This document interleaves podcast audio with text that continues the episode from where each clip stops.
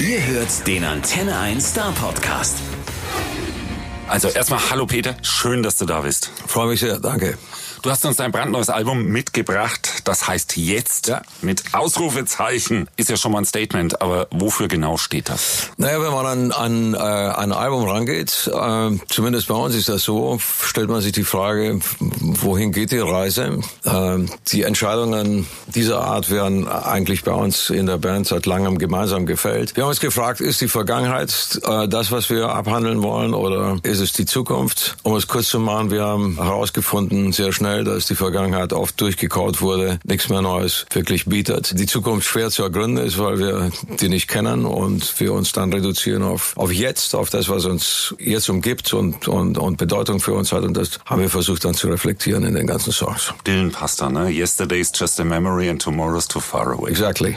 so ist es. 14 brandneue Stücke gibt's dabei und die klingen ja nach allem, meines Erachtens nach, nur nicht nach einem 50. Bühnenjubiläum oder gar nach einem 70. Geburtstag. Ich, ich finde ja eher so ein bisschen, wie wenn jetzt, jetzt dein persönliches Pendant ist zu Springsteens Born to Run. Also irgendwie, äh, das Ding ist schon ordentlich und liefert ab. Du stehst da nicht so auf Rückblick und Nostalgie, sondern jetzt spielt Nee, Musik. wir haben, wir haben ja MTV Unplugged gemacht vor, lass mich kurz nachdenken, zwei Jahren in etwa. Und das war ja im Grunde genommen so ein bisschen ein Remake von vergangenen Songs in einem äh, etwas anderen Kleid. Deswegen musste man das nicht nochmal wiederholen. Und da ist irgendwann dann mit Macht die Lust entstanden, endlich neue Sachen zu spielen. Und haben wir uns hingesetzt und ein paar Songs geschrieben. Dann hören wir mal in einen rein und zwar Gerne. in morgen. Wollen wir wieder warten, bis der Morgen kommt? Die Hölle auf Erden bis zum Horizont.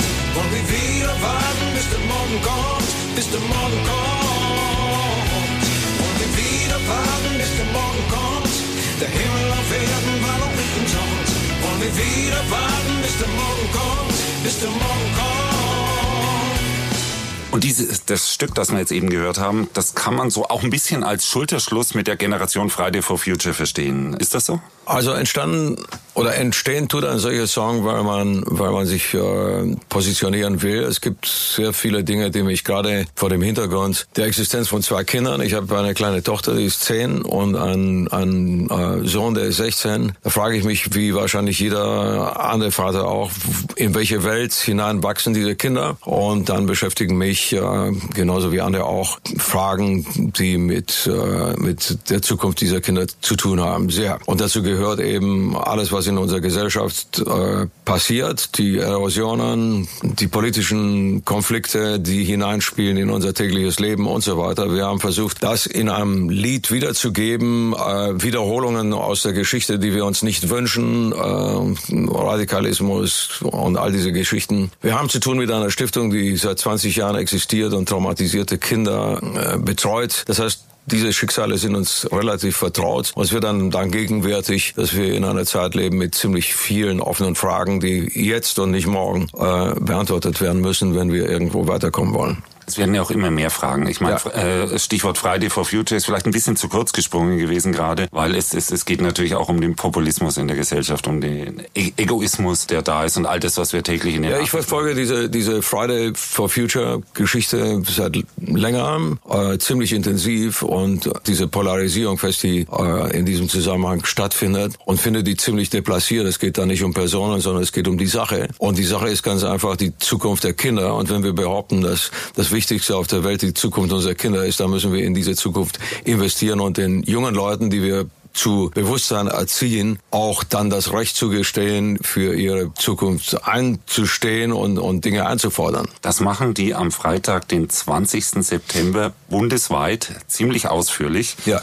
Und äh, das sind sie nicht allein. Das ist nicht nur ein Schulstreik, sondern das sind Greenpeace und x andere Organisationen auch mit an Bord. Und das wird wohl über das ganze Bundesgebiet gehen, Ja. wenn nicht sogar ein World for Future Day. Das, das wird es wahrscheinlich sein, weil es diese Ansprüche nicht nur in Deutschland gibt. Äh, junge Leute überall auf der Welt empfinden sehr ähnlich und sehen die Probleme, die, die wir haben, sehr ähnlich. Und deswegen kann ich mir gut vorstellen, dass es eine weltweite Bewegung ist. Kannst du dir da vorstellen, dich auch mal persönlich zu engagieren? Na gut, also wenn wir einen solchen Song machen wie morgen, dann sind wir eigentlich mit mit dabei. Ja, und wenn zum Beispiel äh, Organisationen wie Greenpeace unser unser Video teilen, dann deswegen, weil äh, weil es da gemeinsame Nenner gibt. Und die gibt es auch, wenn ich mit meinem Sohn über solche Themen spreche und er mir seine Sicht der Dinge erklärt. Ja, äh, das trage ich auf die Bühne und wir wir positionieren uns ja mit einem solchen Song ziemlich deutlich. Und auch mit einem Video, Ja. das eigentlich auch keine Missverständnisse mehr Nein. dazu.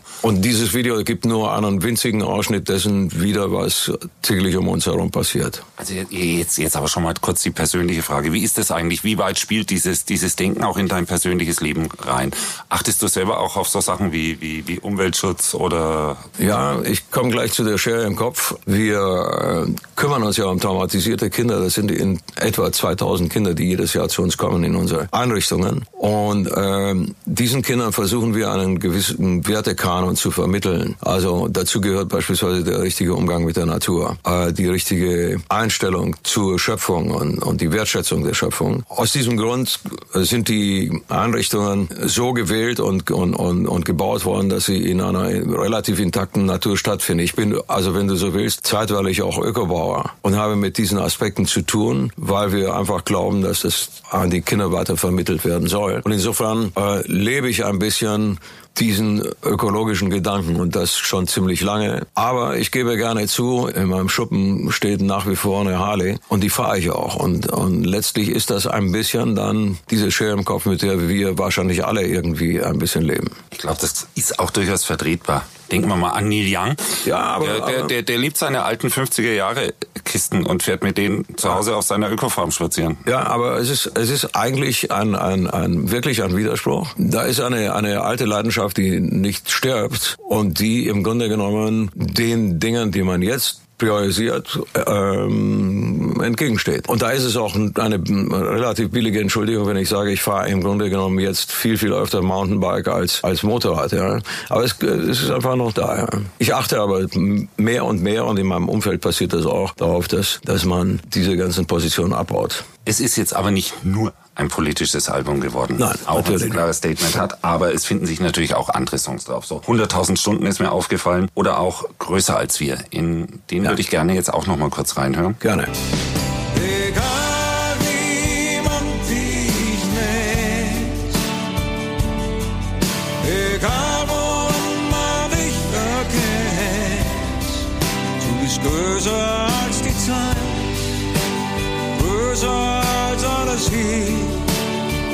größer als wir. Ja, dieser Song Größer als wir, das ist schon ganz schön persönlich, oder? Äh, es, hat, es hat mit meiner Sicht der Dinge zu tun. Äh, ich bin, wenn du so willst, gläubig auf eine bestimmte Art. Äh, ich bin froh über die Existenz, wenn man das so sagen darf, dieser Instanz, an die man sich wendet, wenn, wenn andere Gespräche nicht mehr möglich sind. Und diese Instanz, die kann man bezeichnen als Gott oder ähnlich. Jeder tut das auf seine Art und Weise. Für mich ist das eine ganz wichtige Anlaufstelle, äh, die mir in schwierigen Situationen hilft. Und, und ich glaube, dass viele Menschen eine Sehnsucht haben nach einer, nach einer solchen Instanz. Selbst wenn man atheistisch äh, denkt und fühlt, glaubt man an etwas, nämlich an diese, an diese Position, Atheist zu sein. Und verbunden mit dieser, mit dieser äh, Vorstellung auch die, dass es im Grunde genommen nur eine Anlaufstelle, einen Gott gibt. Wir haben ja mehr und mehr Auseinandersetzungen vor dem Hintergrund von, von Religionsauslegungen. Äh, Leute, die für sich in Anspruch nehmen, den besseren Gott zu haben etc. Und das führt in den Gesellschaften dieser Welt, Welt zu enormen Konflikten. Und, äh, und, und ich negiere das. Ich sage, es gibt nur einen und es ist egal, wie er heißt und es ist egal, mit, mit welchem Vorzeichen oder mit welchem äh, Symbol man ihn versieht. Ähm, er ist für uns Menschen da, wenn wir ihn so akzeptieren wollen und keiner kann den Anspruch erheben, dass seiner besser ist als der seines Nächsten. Ich glaube eher, es ist so, dass manche Menschen diese Instanz oder, oder, oder ihren Gott dazu verwenden, ihr eigenes Tun zu rechtfertigen. Missbrauch, Das natürlich. ist, das, das ist Absolut. Von Missbrauch. Natürlich, äh, weil die Auslegung dann das Tun legitimiert. Es gibt aber auch überall auf der Welt Musiker, die sich genau dagegen aufstellen. Die, diese israelische Hardrock-Band kennst du vielleicht Offen Key, äh, die, die ganz bewusst in ihrem Bandlogo schon die, die Symbole der drei großen monotheistischen Religionen mit haben. Also es ist schon ein Unwillen der Menschen und auch der Künstler überall auf der Welt zu sehen, dass es so ist, wie es gerade ist.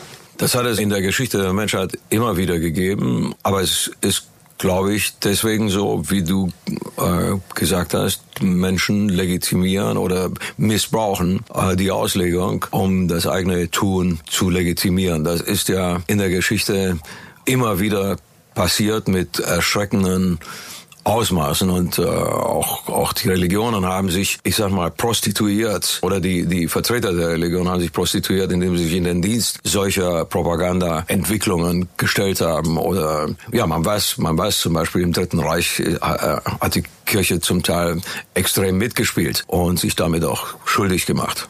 Ja, und bis in höchste Instanz Papst Pius, ja. Ja. Diese Texte, die du äh, auf diesem Album hast, hast du nicht allein geschrieben, da hat dir jemand geholfen, und zwar ein alter Bekannter von uns. Ja, Johannes Oerding war unter anderem mit dabei. Ja. Wie kam es denn dazu? Also ich, äh, ich bin ein, ein lausiger Texter. Ich glaube, ich habe in meinem ganzen Leben ähm, fünf oder sechs Texte geschrieben, die im Grunde genommen niemand wirklich hören wollte. Was ich aber mache, ist, dass ich, wenn ich Lieder schreibe, und das tue ich, dass ich dann in Prosa, in meine kleinen Büchlein irgendwo die Gedanken reinschreibe, die mir wichtig scheinen. Und darüber unterhalte ich mich dann mit jemandem, der das Texten kann oder sich darauf versteht. Den Johannes habe ich kennengelernt bei MTV Unplugged und auch festgestellt, wie angenehm, überaus angenehm das Miteinander funktioniert hat. Johannes ist ein Mördersänger, ein zauberhafter Mensch. Und, ähm, und wir haben einfach festgestellt, dass das eine dieser seltenen Begegnungen ist, die, die man so haben kann und darf wenn man in, in Musiksachen unterwegs ist. Daraus ist eine Freundschaft entstanden, als es um unser Album ging, weil ich wusste, dass er das gut kann, habe ich ihn gefragt, ob er sich beteiligen würde. Er hat spontan Ja gesagt, er hat einen, einen Kreativpartner, Benny Dernhoff. Und die beiden haben mich eingeladen, dann waren wir eigentlich nur einen Tag lang in St. Peter Ording, ich verspreche mich manchmal und dann will Johannes das nicht hören. Schon lustig ist St. Peter Ording. Ja. Und äh, da haben wir uns dann noch über die Inhalte unterhalten und daraufhin kamen dann recht schnell, ich glaube, sieben Texte, die dann dem Album sofort auch, ich sag mal, so eine Richtung gegeben haben. Was ich an Johannes Texten schätze, ist, dass sie enorm singbar sind, kommen von einem Sänger, äh, der das, wenn er sch- schreibt, praktiziert und wirklich im wahrsten Sinne des Wortes mundgerecht macht. Aber da steckt sehr viel Feinfühligkeit und sehr viel Reife drin. Und wenn man gerade so einen Text nimmt wie Größer als wir, dann kann man da sehr leicht ausrutschen. Und ihm ist es gelungen, finde ich, einen sehr feinfühligen, wirklich relevanten Text zu schreiben. Zu dieser, zu diesem Thema, das wir gerade besprochen haben, nämlich dieser göttlichen Instanz. Ja, Johannes war ja auch mit dir auf der Tour, auf der MTV Unplugged Tour mit dabei. Und da hat man schon gemerkt, dass da die Chemie zwischen euch stimmt. Absolut. Das- das- also wir haben vor ein paar Tagen äh, beim Open Air noch zusammen auf der Bühne gestanden. Das ist immer sehr unkompliziert, unmanieriert. Johannes ist komplett frei von irgendwelchen komischen Ego-Attitüden und ich hoffe, wir geben ihm das in ähnlicher Form zurück. Auf jeden Fall funktioniert es super gut auf der Bühne. Es hat sehr viel Energie und Wärme und ich freue mich immer, wenn, wenn wir irgendwie so zueinander finden. Vielleicht ergibt sich ja wieder mal die Gelegenheit. Ganz bestimmt sogar. Mal sehen. Äh, es gibt ja mittlerweile unfassbar viele Künstler, die sich heutzutage in Deutsch ausdrücken. Ja. Und zwar nicht nur jetzt in, in einer Sparte, sondern da hast du von Songwriter, Pop, Rock, äh, Rap, äh, so ziemlich alles, was man sich vorstellen kann dabei. Äh, Beobachtest du eigentlich sowas? Guckst du da manchmal drauf, was die Jungen so treiben? Natürlich, ich meine, wenn ich, wenn ich mit Johannes zusammen, wir sprachen gerade von ihm, auf die Bühne gehe, dann gehe ich ja mit jemandem auf die Bühne, der eine Generation mindestens jünger ist als ich. Merkt man aber irgendwie gar nicht auf der Bühne. Ja, weil, weil, weil die Konturen einfach verschwimmen und weil wir, ich sag mal, ich bin jetzt 70, ich habe sehr viel zu tun mit jungen Leuten. In der Band ist das Gefälle von bis. Also Leon Taylor, der Sohn von Ken Taylor, das ist jetzt schon die dritte Generation. Ja. Die dritte, genau. Und der mischt da kräftig mit. Äh, Charlie Klauser, die, die äh, Percussion spielt, ist ein, ein Mädel äh, Mitte 20. Das heißt, wir stellen uns diese Frage von Alter nicht so sehr. Wichtig ist die Haltung und wichtig ist, wie man, wie man auf der Bühne und von der Bühne runter agiert. Aber weil diese Leute da sind um mich herum, habe ich auch natürlich laufend Berührung mit dem, was nachwächst. Und ich brauche nur meinen 16-jährigen Sohn anzugucken, der hat jetzt seine eigene Band. Äh, der kommt auch, der schleicht sich auch zu mir auf die Bühne, was ich toll finde und was mich auch ein bisschen stolz macht. Das ist ein ziemlich reger Austausch. Und so hört die Musik nie auf. Sagte mal. Nein. Wie, wie, wie, Nein, wie wobei, wobei einer meine. DNA, die, die, die verliere ich nicht. Also so wie ich Songs schreibe und so weiter, das wird sich wahrscheinlich nicht wirklich ändern. Ja. Ich sehe also im, im Kollegenkreis derer, die, ich sag mal, mein Alter haben, Springsteen und so weiter, diese Leute verändern sich jetzt nicht mehr. Ja. Die machen mal andere Projekte. Gerade Springsteen setzt sich auf den Stuhl und erzählt sein Leben und spielt dazu ein bisschen Gitarre, äh, was sehr spannend ist, ja. Aber seine Handschrift, seine, seine Kontur, die, die, die verändert sich nicht mehr. Und das wird bei mir wahrscheinlich auch so sein. Ja, aber dafür klingt dieses Album sehr, sehr vorwärts und sehr modern. Ja. Es gibt einen, äh, weil wir über Erneuerung und Berührung sprechen. Es gibt einen, der da sehr entscheidend äh, darauf eingewirkt hat, dass es anders klingt. Ich freue mich, dass du das sagst. Das ist J.B. Myers. Und J.B. Myers ist ein anderer Gitarrist. Das ist nicht Oldschool, das ist mehr Alternative. Der spielt auf der Gitarre Dinge, die ich so vorher noch nicht gesehen habe und, und gehört habe. Der sagt auch, komm, lass uns Woogie Boogie ein bisschen auf die Seite stellen. Das habt ihr früher gemacht. Lass, es gibt auch andere Möglichkeiten. Und plötzlich äh, verwebt man Gitarrensounds anders und nimmt andere Verstärker, spielt andere Tempi und der Sound verändert sich dadurch. Und dann verändert sich eigentlich alles, auch die Singattitüde und und und. Und dann merkt man plötzlich, da kommt etwas ein bisschen anders daher als, als, als vielleicht bis jetzt. In einen Song möchte ich noch mal reinhören mit dir. Gerne. Und zwar ist das äh, der einzige Song, wo doch so ein klein bisschen Rückblick irgendwie mit dabei ist. Allerdings finde ich mit dem gehörigen Augenzwinkern, weil da sind jede Menge Zitate aus deiner Vergangenheit drin. Hat Johannes wohl auch jung. wieder mitgeschrieben bei Für immer jung. Hören wir mal rein. Okay. Es war Sommer in unseren Herzen. Wir waren nie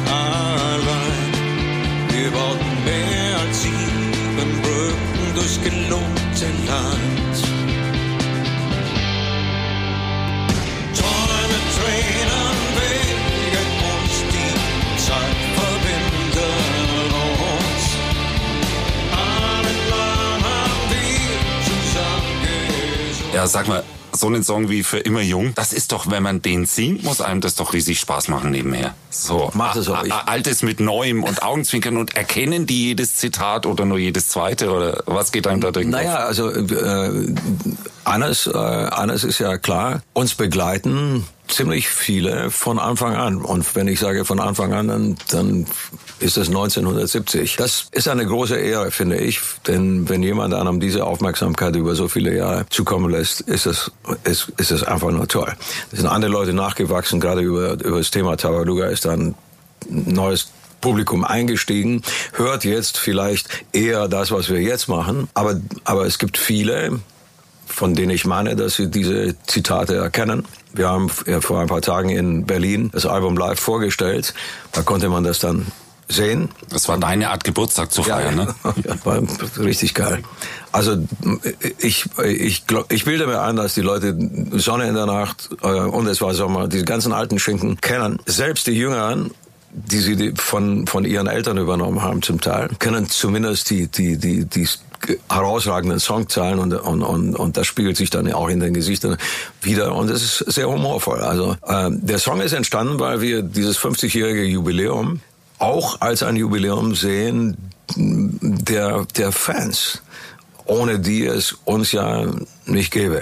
Wenn wir dieses Publikum nicht hätten, dann, dann würden wir in der Badewanne sitzen und dort singen. Aber es geht ja immer, immer noch auf die Bühne und dann ist dieses Publikum da. Und das, was uns verbindet, sind die Inhalte dieser, dieser Lieder. Das war zumindest die Idee. Ich glaube, es funktioniert auch. Ah, ich glaube auch. Wir wollen dich noch ein bisschen auf der privaten Ebene vorsichtig kennenlernen. Und dazu gehe ich eigentlich immer ganz gerne auf so eine Art virtuellen oder im Geist, im Kopf auf so einem Einkaufsbummel mit dir. Magst du kurz mitgehen? Gerne. Lass uns mal einkaufen Ja, gehen. Und das erste, was wir machen, ist so der Klassiker, was, was alle machen beim Shoppen gehen. Wir gehen erstmal in den Klamottenladen. Okay. Was würdest du dir kaufen? Ähm, ich habe, ich habe früher eine Vorliebe gehabt für, für Boots, weil Motorradfahren und Dinge dieser Art. Und habe irgendwann mal festgestellt, dass ich wahnsinnig gerne Halbschuhe trage. Äh, weswegen ich immer auf den Sommer warte, wenn man das dann auch tun kann. Und ich trage gerne Halbschuhe. Das ist etwas, was äh, mir wichtiger ist als manches andere Kleidungsstück. Das heißt, wir lassen die Biker-Boots links liegen und gehen direkt zu den Halbschuhen. Äh, Okay. Zumindest äh, zeitweilig. So, jetzt wird's ein bisschen Zeit. Jetzt haben wir uns um die Äußerlichkeiten gekümmert. Jetzt gehen wir in den Buchladen. Ja. Und, und ich mag das ja, da kann man so schön stöbern und entdeckt manche Sachen, auch manche auch wieder. Was würdest du entdecken dort?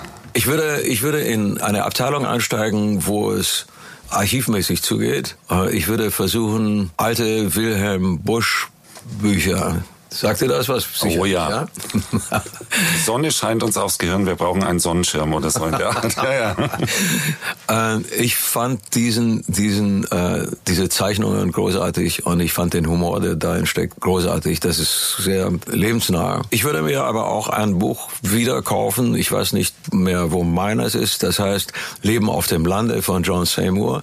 Ein amüsantes Buch, welches beschreibt, wie man von einem Hektar Land autark leben kann.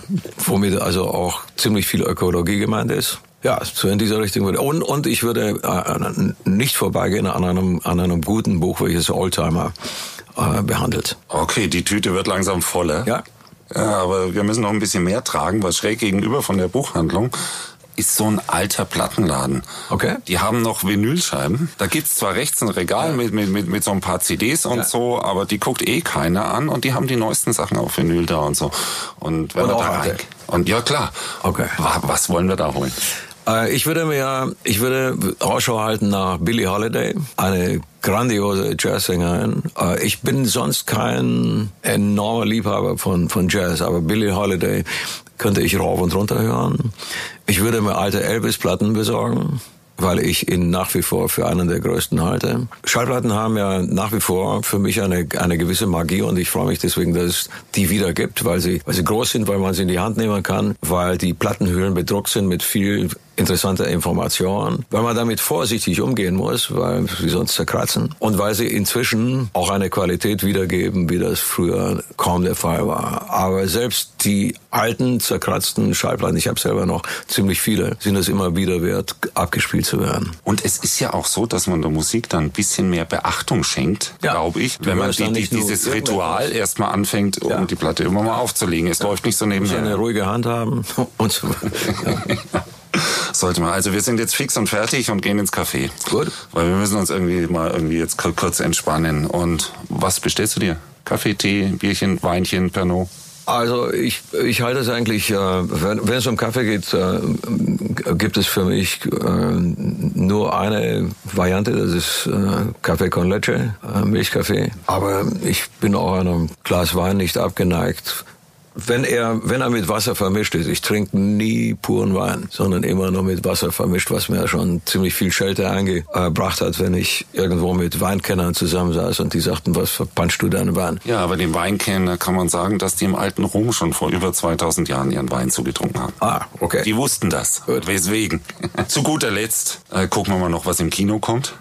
Gehst du überhaupt noch ins Kino? Weil, weil, weil es, es, es gibt ja so viele Filme, mit denen man manchmal gar nicht mehr mitkommt vor lauter 3D-Effekten und Superhelden oder so. Wie, wie, wie ist das mit dir mit Kino? Ja? Erste Frage, gehe ich oft ins Kino? Nein.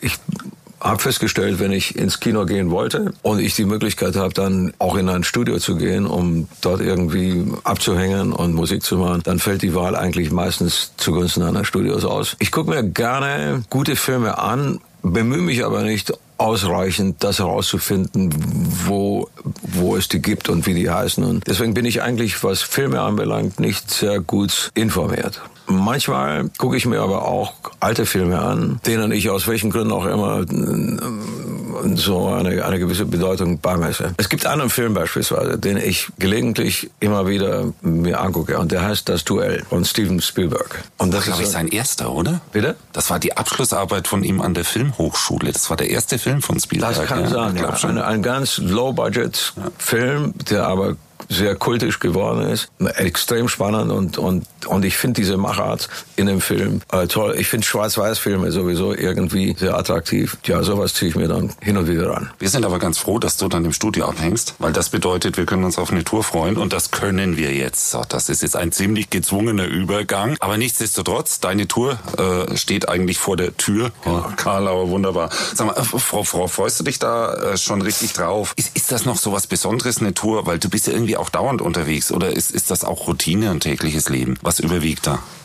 Also, aber wenn ich eines rausgefunden habe über, über unseren Beruf, ist das zumindest aus meiner Sicht Routine fast nie stattfindet. Routine tritt eigentlich ein, wenn man, wenn man merkt, dass man zum Beispiel auf der Bühne Schwierigkeiten hat. Ja, dann greifst du zu, zu den Tricks, die du gelernt hast und, und, und versuchst die auszuspielen, um über die Runden zu kommen. Das passiert gelegentlich, wenn technische Probleme da sind und so weiter und du willst nicht das Publikum spüren lassen, dass es da etwas gibt, was, was, was nicht funktioniert. Ansonsten ist das Wort Routine das verkehrteste Wort im Zusammenhang mit, mit, mit Live-Musik. Jede Begegnung mit dem Publikum ist enorm spannend und immer wieder neu, denn du hast neue Situationen, neue Leute. Du musst dir den Abend immer in irgendeiner Form versuchen zu erarbeiten, zumindest eine bestimmte Phase, bis alles anfängt spielerisch zu werden, bis die Dinge von selber anfangen zu laufen. Wenn das passiert, wenn das Publikum drauf ist und, und man selber auch merkt, dass das alles gut von der Hand läuft, dann wird Musik machen zum Genuss und dann wird es ein Sandkastenspiel, dann spielt man wirklich. Und auf das legt man es eigentlich drauf an. Und das soll auch auf der nächsten Tour so sein. Wir haben in, wir haben 1996 eine, eine Produktion gehabt, eine Gitarre, die im Raum ausgelegt war. Damals bin ich sogar über den Steg mit dem Motorrad gefahren, habe mich auch einmal richtig auf die Schnauze gelegt. Diese Bühne hat es uns angetan und die werden wir jetzt wieder haben. Die Leute, die damals sie gut fanden, finden sie vielleicht wieder gut. Und diejenigen, die neu hinzugekommen sind, sehen sie zum ersten Mal. Ich fand, das war eine, eine sehr spannende Anordnung und, äh, und das wird auf der nächsten Tour passieren. Ich muss das Geheimnis verraten. Ich kenne diese Bühne, weil die war unter anderem auch in der Hans-Martin-Schleierhalle in Stuttgart ja. zu sehen. Ja. Und das Ding ist absolut lohnenswert. Also da freuen wir uns riesig drauf. Super, dass du da warst. Wir sehen uns auf jeden Fall beim Konzert. Das wäre schon. Der Star Podcast bei Antenne 1.